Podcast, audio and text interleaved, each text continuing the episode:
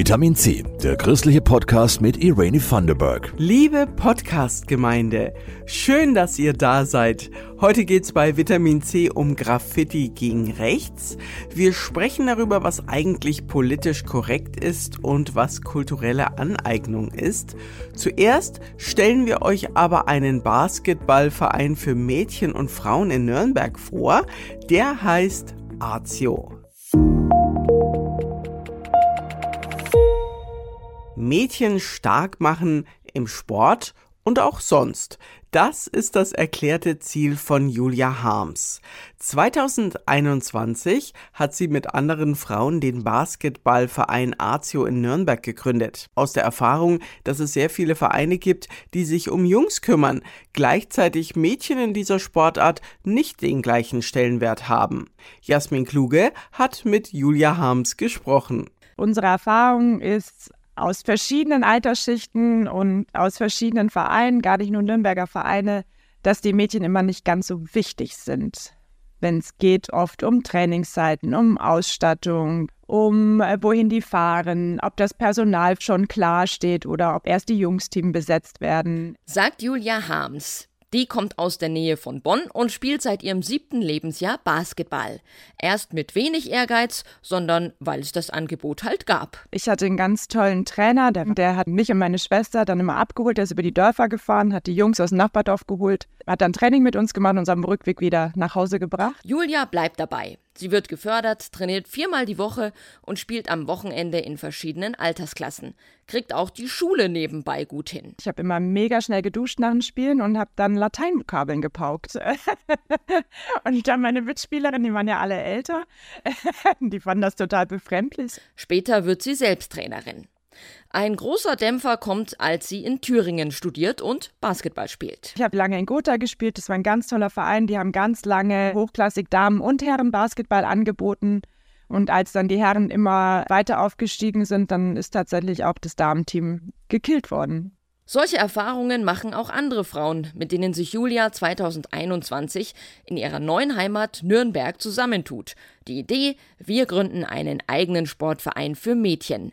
Azio, Sport für Mädchen und andere coole Menschen. Das Tolle an Azio ist, dass es eine Frauengestalt ist, die da vorne steht. Wir waren schön, dass die nicht alleine ist. Ne? Diese Jagdgöttin wie auch die Diana oder auch die Artemis, die ja namensverwandt ist, Artemis und Azio, die begleitet werden von lauter Tieren irgendwie, ne? Von diesem Bär, der ganz stark ist. Oder oft hat die auch einen Hirsch dabei. Und wir haben uns sie so unabhängig vorgestellt. So eine Frau, die durch den Wald streift und ihr Leben bestreitet. Was ist in einem Mädchenverein anders als in einem gemischtgeschlechtlichen, möchte ich wissen. Was passiert in gemischten Gruppen ist, oh, die Mädchen sind immer so langsam, kriegen die als Sprüche von den Jungs, ne? Oder, oh, die trauen sich nicht. Und da passiert natürlich dass du in dieser Rolle dich einfindest, sozusagen. Und wenn die plötzlich nur Mädchen haben, dann sehen die, boah, es gibt Mädchen, die sind voll super tough, es gibt Mädchen, die sind ganz, ganz schnell, es gibt aber auch Mädchen, die sind halt schüchtern. Aber es wird so aufgelöst, wie Mädchen sind. Die können sich plötzlich neu erfinden in dieser Gruppe weil sie sehen, es gibt eine riesengroße Varianz, von wer sie sein können. Bei Azio spielen auch ein paar Jungs mit, meistens Brüder von den Mädels, die in einer der drei Kindermannschaften spielen. Interessant, das soziale Gefüge ändert sich oft erstmal, wenn Jungs in die Mannschaft kommen. Julia sagt, die markieren dann öfter den starken Macker. Mädchen reagieren meist defensiver. Zum Beispiel eine Situation, wo wir dann im Spiel ein Mädchen hatten, ganz alleine nach vorne gedribbelt zum Korb und man sah schon, wie sie wirft quasi. Und von zig Meter hinter ihr schreit ein Junge, Ball zu mir, Ball zu mir. Und sie stoppt auch und dreht sich um und will ihm den Ball zuspielen. Trainerin Julia unterbricht die Situation und überlegt mit den Kindern, warum sie sich so verhalten. Was wollen wir denn als Team? Wir wollen doch den Ball in den Korb kriegen. Ne? Also da wieder auch auflösen, worum es eigentlich geht. Also, ne? Und dass es äh, total egal ist, wer jetzt von diesen Kindern den Ball in den Korb macht am Ende. Julia wünscht sich, dass Stereotype aufbrechen und dass jedes einzelne Kind, ob Junge oder Mädchen, wachsen kann bei Azio. In der Azio Frauenmannschaft spielt Julia selber mit. Und sie hat zwei Töchter die auch bei Azio dabei sind. Ich frage Sie zum Schluss, was sie sich für die beiden wünscht. Dass sie die Wahlfreiheit haben, das zu machen, wo sie Lust drauf haben, was ihnen Spaß macht, was ihnen Energie gibt und dass sie nicht immer beurteilt werden für alles, was sie machen. Genau, weil ich glaube, den Mut haben wir ihnen mitgegeben. Jasmin Kluge hat ein insgesamt halbstündiges Gespräch mit Basketballtrainerin Julia Harms geführt über Mädchen, Jungs und wie man junge Leute stärken kann. Das gibt's zum Anhören im Podcast Mitmensch, ein Podcast über Menschen, die die Welt ein kleines bisschen besser machen. Den könnt ihr dann gerne gleich nach Vitamin C hören. Eine praktische Geschichtsstunde mit eigenen Graffitis. Das haben junge Franken im oberfränkischen Helmbrechts erlebt. Ins Jugendzentrum Pur kam der Graffiti-Künstler Nils Oskamp. Seine Geschichtsstunde heißt Demokratie leben. Ist super spannend und ganz praktisch, findet Christoph Leferz. Bisschen weiter weg, bisschen weiter weg. Nils Oskamp erklärt gerade, wie man mit einer Spraydose umgeht. In diesem Workshop geht es um Graffiti-Kunst, aber auch um die Demokratie in Europa. Der Künstler wurde als Jugendlicher Opfer rechter Gewalt und setzt sich seitdem ein gegen Rechtsextremismus, ganz ohne Geschichtsbücher, nur mit der Spraydose. Street Art ist modern, hat einen Zugang zu der Jugend, wie das Medium Comic. Und das ist eine andere Form, um die historischen Kontexte klarzumachen. Ne? In jugendverständlicher Form. Die erschaffen etwas. Das bleibt hier. Ne? Die gehen hier mehrmals in der Woche hin zum Jugendzentrum und sagen, guck mal, das habe ich gemacht. Und das haben wir dabei gelernt. Und dann bleibt das Kleben auch. An der Wand des Jugendtreffs entstehen zwei Porträts, Hans und Sophie Scholl. Die Geschwister gründeten die Widerstandsgruppe Weiße Rose und wurden von den Nationalsozialisten hingerichtet. Seitdem sind sie leuchtende Symbolgestalten gegen das NS-Regime. Sophie Scholl, die hat sich sehr viel aus der christlichen Literatur beeinflussen lassen.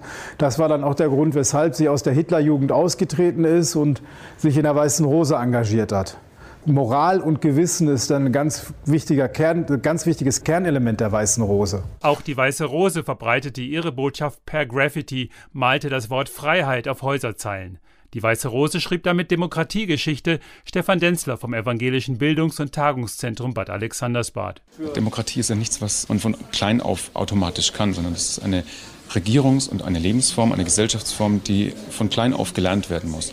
Da ist es sehr wichtig, dass wir mit Formaten auch schon Kinder und Jugendliche erreichen, um einfach Demokratie auszuprobieren, um sich da mal ein bisschen einzuüben, auch vielleicht auch ihre eigenen Perspektiven in politische Entscheidungsprozesse einzubringen. Ein weiteres Porträt zeigt Anne Frank, auch ein Vorbild für viele Jugendliche. Sie hat intensiv Tagebuch geschrieben, als sie sich als Jüdin vor den Nazis verstecken musste.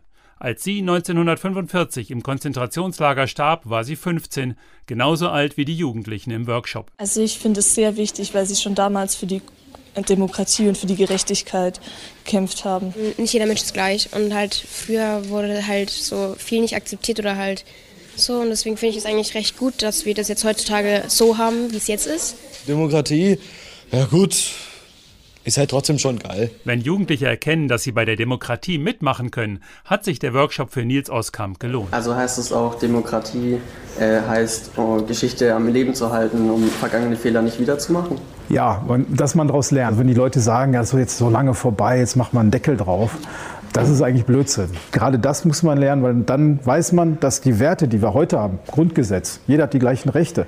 Das ist keine Gabe wie ein Geschenk, sondern es ist eine Aufgabe. Das müssen wir uns erhalten. Am Ende signieren alle ihre Graffitis. Ein Erfolg für Nils Oskamp und für die Demokratie.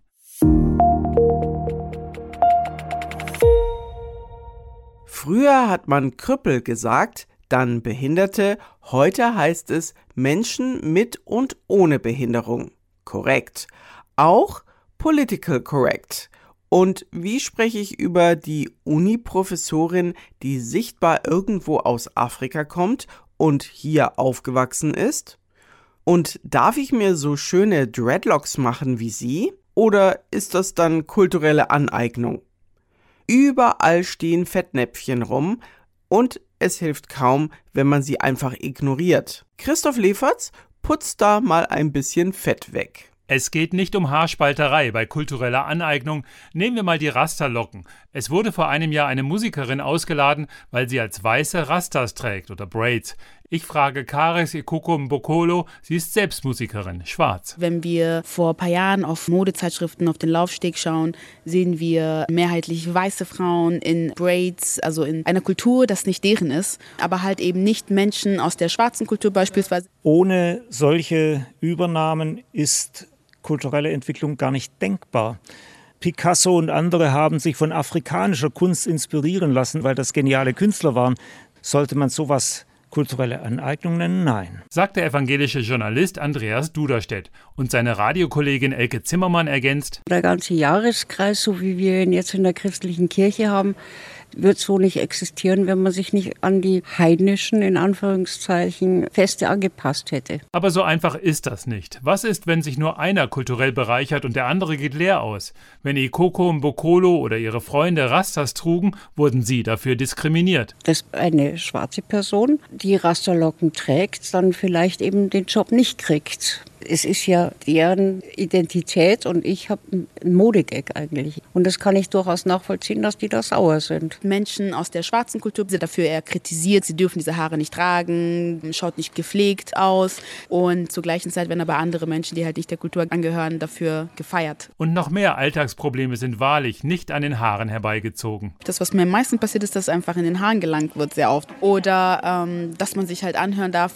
deine Haare, wieso glättest du sie nicht mal? Und ich habe dadurch, dass andere Leute das mehr gemocht haben, versucht, mir selber irgendwie immer wieder glatte Haare zu machen und habe damit meinen Haaren eigentlich mehr geschadet. Alltagsrassismus nennt man das, die kleinen Nadelstiche. Dass wir beispielsweise das N-Wort als normal ansehen, obwohl es ein Wort ist, das sehr viel Geschichte mit sich trägt und äh, Menschen bis heute auf irgendeine Art und Weise diskriminiert und unterdrückt. Ich glaube, das Einzige, was wir machen können, ist dass man sozusagen politisch korrekt spricht, damit diese sprachliche Unterdrückung einfach nicht herrscht. Es gibt natürlich auch Ausnahmen, zum Beispiel Zitate. Strittig ist, ob Kinderbücher geändert werden sollten. Was spricht denn dagegen, Pippi Langstrumpfs Vater jetzt als schwarzen Inselkönig zu titulieren? Pippi Langstrumpf ist die Tochter eines Negerkönigs. Das heißt auf Schwedisch ganz genauso. Astrid Lindgren hat sich Zeit ihres Lebens dagegen gesträubt, dass das sowohl im schwedischen Original als auch in der deutschen Übersetzung geändert wurde. Vielleicht lag sie aber auch falsch damit. Gerade Journalisten wollen schreiben und sprechen, wie es aktuell richtig ist. Ein Beispiel. Das erste war Sarajevo zu sagen und nicht mehr Sarajevo weil das ist die K&K-Sprechweise und das selbstständige Land, die wollen das nicht mehr, dass das so österreichisch ausgesprochen wird, sondern so, wie die das sagen. Wenn ich jetzt also Kares, Ikoko und Bokolo gegenüberstehe, was sage ich bloß? Ach, ich frage sie einfach. Das ist der Königsweg. Also für mich wäre es zum Beispiel schwarz einfach. Aber wiederum muss ich sagen, es gibt manche Leute, die auch schwarz sind, aber sagen, ich möchte gar nicht schwarz genannt werden. Ich möchte so und so genannt werden. Und das sollte man vielleicht auch akzeptieren, weil es ist ja immer noch so, dass jeder Mensch individuell ist. Und man kann ja auch nicht dann einfach hingehen und sagen, nee, auch wenn du das nicht möchtest, nenne ich dich trotzdem so. Natürlich soll man so reden, dass niemand verletzt wird. So kommen wir zusammen. Und was lernen wir aus dieser kleinen Diskussion? Ich habe gelernt, dass ich vielleicht sorgfältiger als bisher darauf achten sollte, durch meine Äußerungen niemanden zu verletzen. Ich habe auch gelernt, dass es wenig hilfreich wäre, wenn ein Regelwerk erstellt würde mit Begriffen, die man heute aus rassistischen Gründen nicht mehr anwendet. Wenn ich wirklich an einen Fall komme, wo mir das N-Wort mal irgendwie ausrutscht, was mache ich dann da? Wenn eine Betroffene im Raum ist und sie dann vielleicht sauer wird, mich anschreit, mich als Rassist oder sonst was bezeichnet, was mache ich dann? Auf jeden Fall daraus lernen und nicht ignorieren und auch nicht die Angst dann zu haben, jetzt mache ich gar nichts mehr, jetzt rede ich auch nicht mehr mit Betroffenen.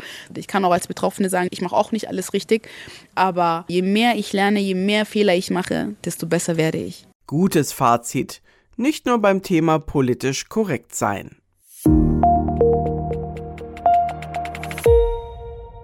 Meine Lieben, hier noch die Formalitäten. Bewertet diesen Podcast. Lasst ein Abo da, empfehlt Vitamin C weiter. All das hilft uns wirklich sehr.